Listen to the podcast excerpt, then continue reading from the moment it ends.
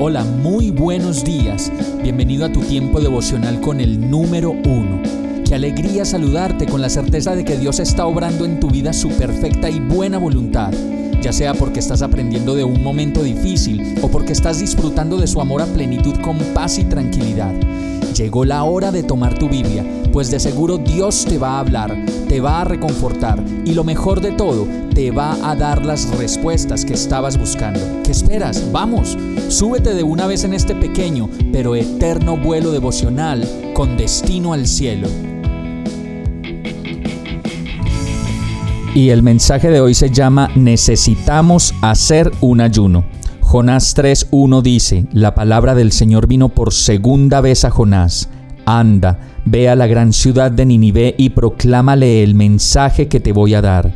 Jonás se fue hacia Ninive conforme al mandato del Señor. Ahora bien, Ninive era una ciudad grande y de mucha importancia.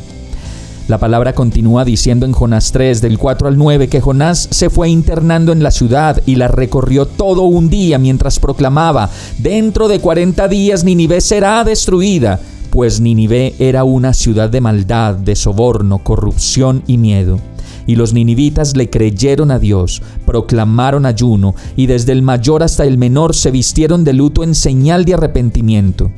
El rey entonces ordenó que el pueblo clamara a Dios con todas sus fuerzas y que cada uno se convirtiera de su mal camino y sus hechos violentos con la intención de que tal vez Dios cambiara de parecer. Y sucedió que al ver Dios lo que hicieron, es decir, que se habían convertido de su mal camino, cambió de parecer y no llevó a cabo la destrucción que les había anunciado. Si tu situación está muy difícil, puedes hacer un ayuno. Y eso significa dedicar tiempo para conversar con el Señor, para presentarle tus situaciones y buscar juntos una salida. Eso es ayunar, dejar aquello que tanto nos gusta, como Netflix, el celular y los juegos, y disponernos para conversar con Dios durante un largo tiempo, darle gracias, reconocerlo como Dios y descansar en Él. Vamos a orar. Señor, solo tú conoces mi situación, mis necesidades y conoces mi vida.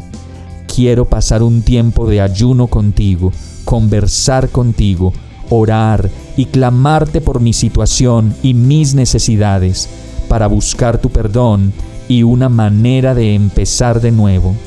Te lo pido en el nombre de Jesús. Amén. Hemos llegado al final de este tiempo con el número uno.